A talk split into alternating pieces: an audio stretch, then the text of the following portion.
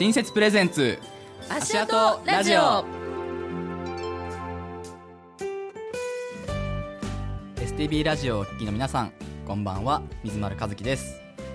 今日から始まりました新設プレゼンツ足跡ラジオ。どうぞよろしくお願いします。僕一人でお話しするのも寂しいのでアシスタントを紹介します。アシスタントのゆきさんです。こんばんは。皆様はじめまして。ゆきと申します。どうぞよろしくお願いしますこの番組は一般社団法人新設が行っている北海道 IT クリエイター発掘育成事業の紹介と足跡という言葉をキーワードに先輩クリエイターの過去現在未来への思いやどうやって夢を実現してきたかなどを掘り下げて聞きながらやりたいことを実現したいなと思っている皆さんを応援していきます。はい今日から来年の1月まで IT クリエイターの皆さんやこれから何かを始めようと頑張っている皆さんに向けていろいろと情報を発信してねいきましょう。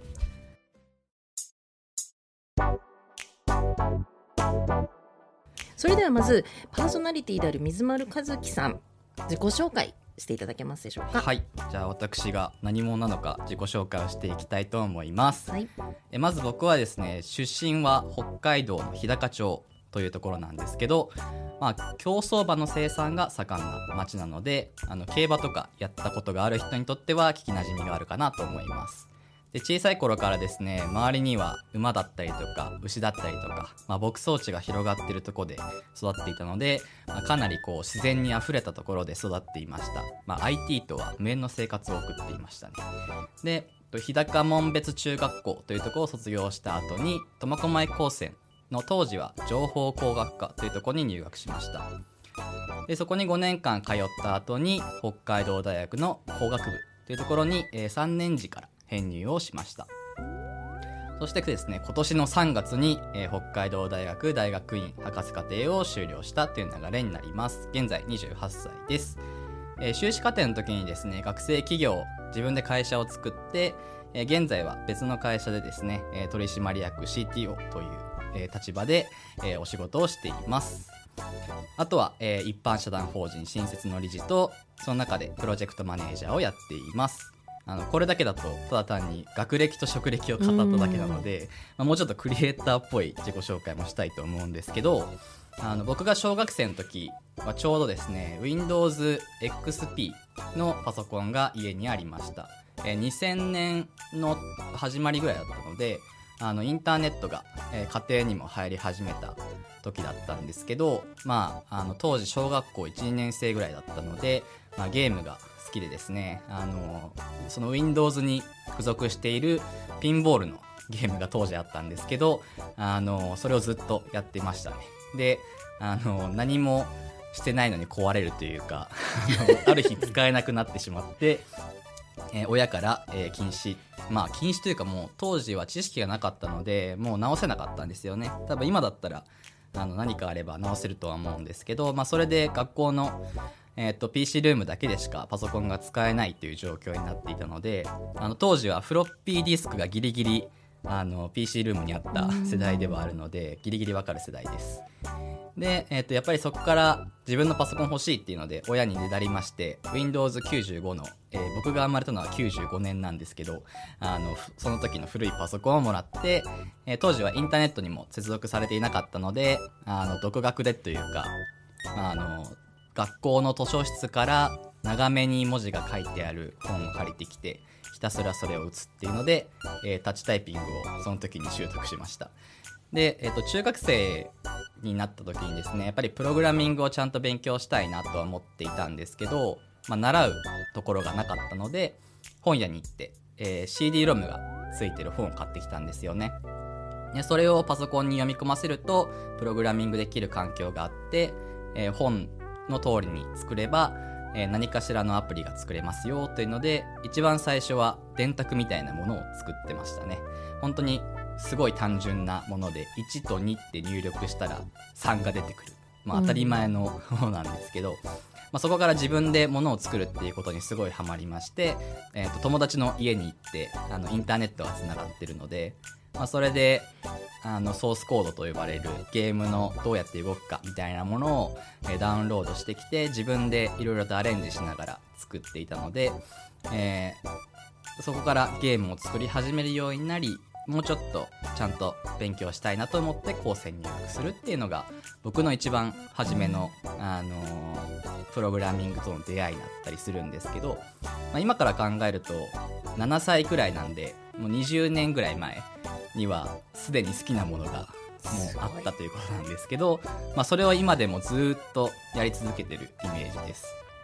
ね、今回のラジオではこう同じようにやりたいこと好きなことがある人に届けられればいいなと思ってラジオやっていきたいと思っていますなのでよろしくお願いしますはい、ありがとうございます。すで好きなことを続けるってね、すごく大変だけど楽しいですよね。そうですねなんとなくやってたらここまで来たみたいな感じのイメージなので こう和樹さんの歴史の一部を聞いた感じなんで、これからあの来年の1月まで放送あるのでね、いろいろ聞いていきたいなというふうに思っています。はい、えー今夜は第1回目の放送ということで一般社団法人新設についてお話ししたいと思います。はい、えっとまずは新設がどんな団体なのか何をしているのかということを説明していただくために、えーゲストを今日お迎えしております。一般社団法人新設代表理事そして北海道大学大学院情報科学研究院准教授の坂本大輔さんです。よろしくお願いします、はい、よろしくお願いいたします。それではあの坂本先生のプロフィールを、えー、和樹さんの方から紹介していただきたいなと思います。はい、えー小樽市出身で2008年公立函館未来大学博士後期課程修了後 ATR 知能ロボティクス研究所インターン。東京大学大学院助教。特任講師などを経て2017年より北海道大学大学院准教授に着任されました。2002年度に心の覗き窓プロジェクトで未踏 IT 人材発掘育成事業に採択されたほか2003年度2004年度と3年連続で採択。北海道大学准教授に着任後は研究室から5名の未踏人材を輩出しています。この未踏事業については後ほど坂本先生の方から説明していただきます。そして2023年1月より北海道で未踏的人材の発掘育成を実践するべく一般社団法人新設を立ち上げ現在北海道 IT クリエイター発掘育成事業新設プログラムを実施中ですまた3月より日本政府観光局のマイスアンバサダーにも就任していらっしゃいますはい、ありがとうございます。いろいろなキーワードが出てきて、ちょっともういきなり盛りだくさんな感じに なってますけれども、少しずつこう紐解いていきたいですね。それでは早速坂本先生に一般社団法人新設について説明していただきたいのですが、えーその前にまず僕たちの出会いというかあのさっき坂本先生のプロフィールにもありましたが未踏というキーワードが一つあるんですけども未踏について坂本先生の方から説明していただけますか？はい、わかりました。この未踏未踏って、えー何回も出てくる言葉なんですけれども、えーこれ、えー未踏事業と言いまして、これ自体はですね、2000年度からですね、スタートした、えー経済産業省のプロジェクトで IT を駆使してイノベーションを創出することのできる、そうえー独創的なアイデアや技術を活用することのできる突出した人材を発掘育成することを目的として立ち上がったプロジェクトです。でこれもともとはですね、えー未踏ソフトウェア創造事業という名前でスタートしたものなんですけれども2008年からですね、えー若い人材の発掘育成に、えーもう少し注目していくよということで未踏 IT 人材発掘育成事業というふうにして、えー実施されてきている、えー事業になっておりますでまあ、こう聞くとですねなんかすごい人がすごいことをしているのかなってちょっと思ったりするかもしれないんですけれども、えーこれ応募できるのはですね25歳未満、えーなので24歳以下ですね24歳までの方であればもう本当に誰でも IT を駆使して頑張ってるよなんか面白いことやってるよという人はですね応募できるものなんです。なのでえこういうものです。素晴らしいものがありますのでぜひいろんな人に応募してもらいたいなと思って、えー北海道のとこで、な北海道内でですね、えーいろいろ宣伝してきているという感じになっております。でその宣伝の一環でですね、えー僕のまあ研究室にいた水丸さんがですねこの水戸事業にですね採択されたということでですね今こういう縁でここにいるという感じになってます。もう超指定関係っていうことですね。ちょうどだから僕が一番最初の時5人の中のうんうんうん最初の1人2人という時に採択されたという感じですね。どうですか坂本先生水あの和樹さんの。もうあのやっぱりあなんでしょうね。技術力がもともとある、えーうん方だったのうんうんで、うん。その生かしてですねその才能を生かしてその能力を生かしてプロジェクトを進めるというのはですね本当にいいことだなと思って見てましたし実際うん。いいものができたなと思ってます。はい。ね小さい頃からね自分のそのやりたいことをずっとやってきたのがこうどんどん大人になっても続けてるっていうことで、うん先生と出会ってさらにこう進化する感じですよね。あもうそう言っていただけるとありがたいですし、はい、もうそうであまあでも僕のねあの手から今も離れていっている状態ですけれども、うんご自身で活躍されているのでもう素晴らしいなと思っているところです。はい、未踏事業についてご説明いただいたんですけどなかなかこう難しい感じだなと思いましたけどこう自分でやりたいことをこうやれるような環境を与えてくれるプロジェクトっていうことなんですよね。そうです。ね、えー、水戸事業自体はあの、まあ、わ25歳未満の方があー自分でですねやりたいことを提案するというものなんですけれども、えーそれでですね、まあ、審査、まあ、あるんですけれども、まあ、審査、まあ、実際に通ると、えー、280万円半年間でもらえますよと。でその活動資金を得てプロジェクトを進めるというのが、まあ、基本的な進め方なんですけれども、うんうんうん。その中でですねあの日本の、まあ、IT クリエイターの中のトップクリエイターの先生方の指導をいただきながらプロジェクトを進めることができるというのも特徴ですので、まあ、本当にですね、まあ、難しいように聞こえるんですけども制度としてはとても素晴らしくあのまた誰でも参加できるものになっていると思います。なるほど指導者の方がねちゃんとついてくださるのっていいですよね。いいですよね、やっぱりその中うんで、まあ、自分だけでは経験できないこともできるようになるしとか、まあ、あと仲間ができるというのもやっぱり大きいので、まあ、今回提案して採択されるとですね1回で20人とか30人とか採択されるんですけれども、まあ、そういうですね、まあ、お知り合いが増えるというのはですねとても、まあ、同世代のお知り合いが増えるというのはすごく面白いだ大事な貴重な機会機会だなと思ってます。うん和樹さんも楽しかったですか？そうですねやっぱりなんていうか自分と同じ人がいるって同じような空気感を持ってる人がいるだけでかなりこう救われるというか、うんなんかそういう自分好きなことやっていいんだって思える環境ってすごく大事だなとは思いますね。いいプロジェクトですね。いやもう素晴らしいのでやっぱりこれをですね、北海道内でもっともっと広めていきたいなと思って、ねもっと知ってほしいですよね。思ってます。はい、ありがとうございます。それではこの後は、えっ、と坂本先生から、えー新設の誕生のお話とか新設の、えー取り組みですね。これから何をやっていこうっていうお話を伺っていきたいと思います。新設プレゼンツ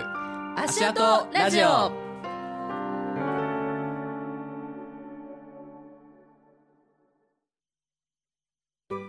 一般社団法人新設は北海道を中心とした情報技術 IT による地域の発展やイノベーション創出による社会発展のための人材の発掘育成交流を行っています。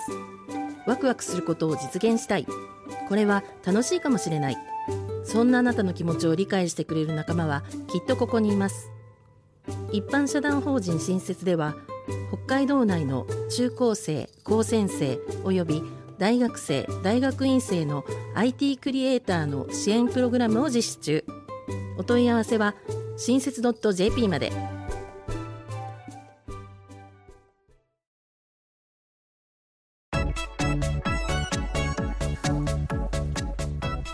ここからは新雪の取り組みについて具体的に伺っていきたいと思います。でこの新雪の立ち上げについてなんですけどもそもそも札幌で秋に行われている NoMaps というコンベンションが誕生のきっかけなんですよね。はいそうなんです、えー2018年からですね NoMaps の中で未踏に関するですねトークイベントっていうのをずっと行ってきておりまして、えーその時はですね NoMaps 北海道未踏という名前で、えー北海道経済産業局さんと一緒にやってきていました。でそこではですねトークイベントとか実際にですねあの、まあ、クリエイターの皆さんがいろんな面白いものを作っているのでそれを街の中でですね動かしたりしてで実際にそこにいる人にですね使ってもらうような、まあ、これを実証実験ってよく呼んだりするんですけれども、えー、そういったものをですね、えー、 NoMaps の中でやってきたということになります。でそこでですねあのこう水丸さんもそうですけれども、まあ、水丸さんの場合だと北海道の中あ北海道大学の中にあるセイコーマートでですねロボットを動かす実験しますよみたいなことをしたりとかあとはですねあのその同期であのボルダリングを支援したいというような研究というかあのプロジェクトを走らせてた桂さんっていうのがいるんですけれども、えー、その子がですねあのボルダリングを実際に支援しますよということでボルダリングのジムでですね、えー、作ったものを動かしてみたりとか、まあ、あとは NoMaps の中ではですねあの AR ですね。AR を使った合気道のトレーニングを支援しますよ。みたいなシステムを実際に NoMaps でですね。使ってもらっていろんな人にですね触ってもらって、えー、体験してもらう。でそれでまあ新しく、まあ、こういうことをもっとっと改善したらいいなみたいなことも発見したりしていくような、まあ、実験というのをやってきていました。で、まあ、こういうですね未踏の事業のですねプロジェクトの支援受けたえー、クリエイターさんたちなんですけれども、まあ、このですねやっぱり素晴らしくですね、まあ、人材が育っていくっていうのはまあ実感としてありますので、これをですねもっともっと北海道内で実装あのいろんなところに広めていきたいなというふうに思いまして、え今年の1月にですね一般社団法人新設ということで法人化してもっともっとですね活動を活発にしていこうと思ってやってきております。なるほど。私実は和樹さんのロボットの実験見たんですよね。見られてた。大きい多分ペッパーくんともう一個ちっちゃいロボットがお話をそうですね。してましたね。なんかそのこの商品美味しいよとかなんかそれ見ました？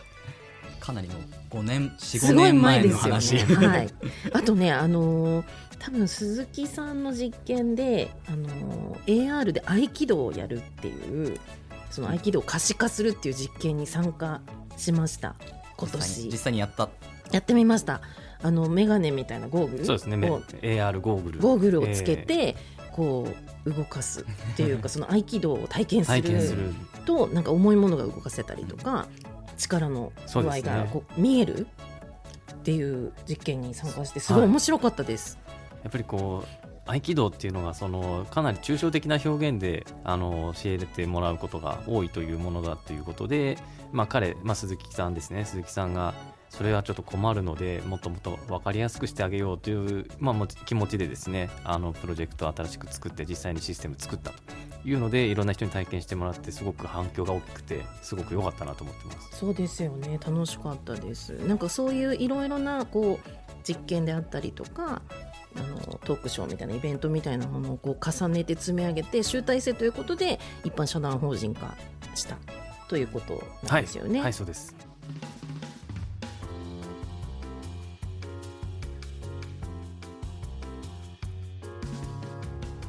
で、まあ、1月に設立された新設なんですけれども、まあ、代表理事を坂本先生されていて、えーと、和樹さんは理事ということなんですけれども、はい、これからその新設はどういう取り組みをいろいろやっていく予定なんでしょうかね？はいこれからですね、えー、まず今年ですね今年今年度の取り組みとしましてはあの新設プロジェクトといったものを実施中です。えこれはですね、えーと、最初に出てきました北海道 IT クリエイター発掘育成事業というふうな名前で通称新設プロジェクトというふうに我々呼んでいるんですけれども、これはあの先ほど説明した NoMaps 北海道未踏の延長で実際にですね北海道で未踏を実施していくぞつまり、えー、IT クリエイターを発掘して育成していくぞというものをですねこの一般社団法人新雪としてやっていくよというのをですね実際に走らせているところです。でこれ走らせるために今ですね経済産業省の、えー、令和4年度の未踏的な地方の若手人材発掘育成支援事業補助金というものにですね一般社団法人新設として応募いたしましてこれに採択されてですねこの支援を受けて実施しているというものになっております。で具体的な内容としてはあの我々未踏事業ですねの育成発掘育成というものに大変共感しているところですのでこれをですね北海道内で実際に動かすよということでえー、クリエイターさんにですねあのこういうことやりたいよというのを募集をかけまして実際に40件くらいですね応募があったんですけれども、えー、その中からですね、えー、審査しまして、えー、10件ほど、採択したということになっております。でその今採択されたクリエイターさんプロジェクトたちがですね、えー、実際にあのプロジェクトを動かして実際に開発、まあ、の新しい、まあ、彼らがやりたいことをですねやっていただいているんですけれども、まあ、それを進めていってですね、えーまあ、もう少しで、えー、あ期間としては9月からえー、1月までの大体5ヶ月くらいになってるんですけれども今ちょうど半分ぐらい過ぎたところという状況になっております。実は今日第1回目の放送の前に新設プロジェクトの8合目会議というプロジェクトの途中の経過発表が実施されたということでどうでしたかというのも どんな感じでした。なるほど。あのそうですね。あの今現状素晴らしく皆さんですね面白いプロジェクトを進めていてこれあの素晴らしいというのは何かっていうとまあ、正直ですね北海道内で本当にこれできるのかなって思ってた時期はあるんですけれども実際にやっぱりですね募集募ってですねあの皆さん、まあ、審査という形ですけどもお会いして、まあ、オンラインでお会いしてお話を聞いていくとですねもう素晴らしくやる気があってあの面白いことを考えている人たちって北海道内にもいっぱいいるなっていうところをですねあの実感して分かったことでありますので、まあ、その人たちがですね自分たちのやりたいことを好きなようにやっていくことは本当にすごいいいなと思っているのであそういうところではですねあの、まあ、内容はちょっと 具体的にはなかなか言いにくいんですけども、まあ、そういうふうに本当にこういう授業をやっていく意味っていうのはすごくあったなと思っているところです。学生さんたちをえーと、専門的知識のある先生方がこう指導してそれの中間発表ということですよね。はいそうですねあの今回そのミッド事業に習ってあのプロジェクトマネージャーと、まあ、僕とかあのもちろん水丸さんもそうなんですけれども、えー、我々がですねあのクリエイターさんの、まあ、アシストあまあ、支援をしてですねあの皆さんにまあ、より良いプロジェクト進行できるようにですねあの支援しているんですけれども、まあ、その中で、えーまあ、彼らがうまく育ってくれればいいなと僕もまあちょっと頑張りながらなんですけれどもやっているという状況です。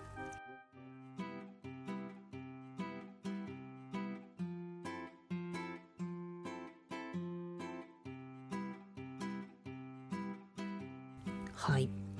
でこの今やっている新設プログラムの他にもはい、そうですね。ええ、この一般社団法人新設としましては、この新設プログラムですね、の他にもですね、あの水丸さんが進めている地方の人材発掘プロジェクトがあります。そうですね。まあこの地方人材発掘というか、まあ、地方から発掘していこうというのは割とその新設プログラムにと近いような気もしてるんですけども、うんうん、どっちかっていうと今回の新設プログラムって自分たちで作りたいものがあってそれを、えー、応募書類に書いてでそれを審査を受けるっていうあの段階を踏むんですけど僕が目指しているというかどっちかっていうとももっと地方にいるなと思うのはそういうのを出さないんだけどもあの作りたいものを作ってるとかあのこういうことに興味がある。例えばプログラミングに興味があるとかロボットに作るのにちょっと関心があるとか。で僕の中学校の時とかまさにそうであの周りに教えてくれる人がいないから本屋に行って本を探すとか、まあ、今だとスマートフォンで検索したりとかするのかもしれないですけどやっぱりこの実際に手を動かすとこ時って、まあ、自分だけじゃなくて仲間もいるとより楽しめるというかあの先ほどもありましたけど自分がこれ作っていいんだというか水戸のコミュニティのすごい良さっていうのは自分のやってることをあの理解されなくてもやっていいみたいな感じのことってすごく大事だなと思うんですよね。学校の勉強以外にも自分のやりたいことがあってでも理解されないんだけど楽しいみたいなことをずっと続けられる環境っていうのはすごく大事だと思うので僕が目指してるのはそういう環境を作りたいなと思っていてじゃあどうやってできるのかなって考えた時に僕らはあの周りにプログラミングできたりとかロボットを作れる人はいるのでまあ、僕らの方から行っちゃおうみたいな感じであの地方の方に逆に発掘しに行く。でそこで見つけた人たちをあこの子はやっぱ好きなんだなとか、まあ、そういう環境に触れさせてあげる。例えばすごくシンプルな例で言うとロボットを一緒に作ってみるとか一緒にプログラミングしてみるとか多分そういうことでもいいと思うんですよね。まあ、そういうのを僕らが実際に行って一緒にやってみる。でそこからあこの子は多分育っていくんだろうなとかこういうことに興味あるんだなっていうのを見つけられたらもっとチャンスがあると思うので、まあ、そういうところに接続するためのプロジェクトとして地方人材発掘と言ってはいるんですけどあの地方にどんどん僕らも入っていきましょうっていうのが具体的な趣旨にはなります。なるほどなるほどじゃあ新設は新設のプログラムと、えー地方の人材発掘育成プロジェクトっていうのを2つまず今年はどんどん進めていくという感じですよね。はい、はいそうですね